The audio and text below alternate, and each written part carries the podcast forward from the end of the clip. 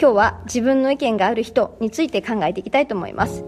なんかこのタイトル前回聞いた気がすると思われている方もいらっしゃるかもしれませんが前回は自分の意見が言える人という話でした。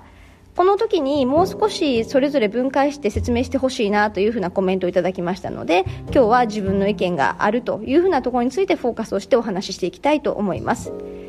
自分の意見があるというところですけれどもどうでしょう？皆さん自分常にどんな場面において何かこう何々についてどう思うみたいなことを聞かれた時に自分の意見言えるでしょうかね？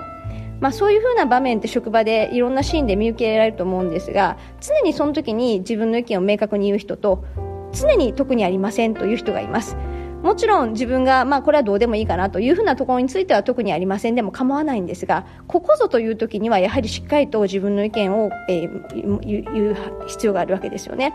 でやっぱりこう意見があると常に、うん、とこの人に話聞いてみようっていうふうになるしいつ聞いても特にありませんっていうなというふうな人にはもうだんだんだんだん聞け聞かれなくなってしまいますのでそうなると職場においては全くこう価値がないというようなことになってしまいますのでやっぱり自分の意見がある求められるとちゃんと明確な意見が言えるっていうことは大事なんですよね。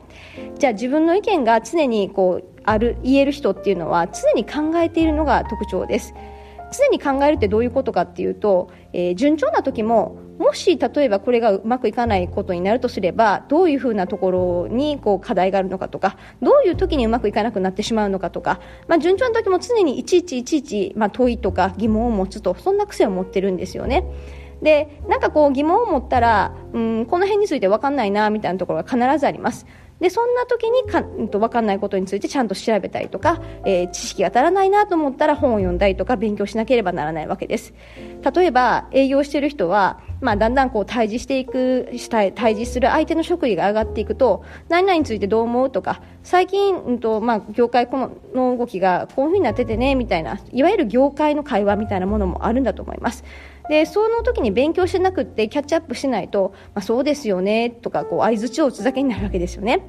で相手もやっぱりこの人と話しても何のこうあの知識も得れないなとか何の刺激もないなとかあるいは、まあ、こういった時にこの人自分の意見ないなとか思われちゃったりとかするわけなので、まあ、やっぱりそういった意味においても自分の意見をしっかりと持っておくってことはとても大事です。で例えば具体的に考えるとこんな感じなんだと思います最近だと例えば働き方改革っていうのが話題になることは多いと思います働き改革とかについてどう思うとか、まあ、御社の取り組みどうなんですかみたいな話題になった時にまずはやっぱりこう自社はこういうことをしています。自分はそれについてこう思います。世間一般ではこういう動きがありますよね、まあ、でもまあこういう流れになっていくかもしれないし自分はこうあるべきだと思います。そんなふうにやっぱり言えるといいですよね。でそのためには例えば最低限働き方改革とは何を指していて世間一般はどういうふうな動きがあるのかまあ、自社は当然それに対してどういう取り組みをしているのかということを知らないとそもそも話になりませんでその上で自分はこう思うこうあるべきだと思うというべきというふうなところを言うためにはどういった観点から考えるべきなのかの、まあ、判断軸とか枠組みがないと、まあ、やっぱりそれ考えれないし自分の意見は言い切れる言い切れないです。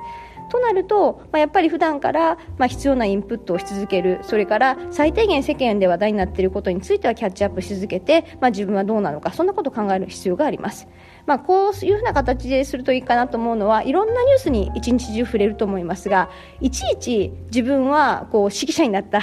こうつもりでですねもし意見を求められたらこれについてどうコメントするななんてことを考え続けると、まあ、嫌でも自分の意見を考える癖ができるんじゃないでしょうか。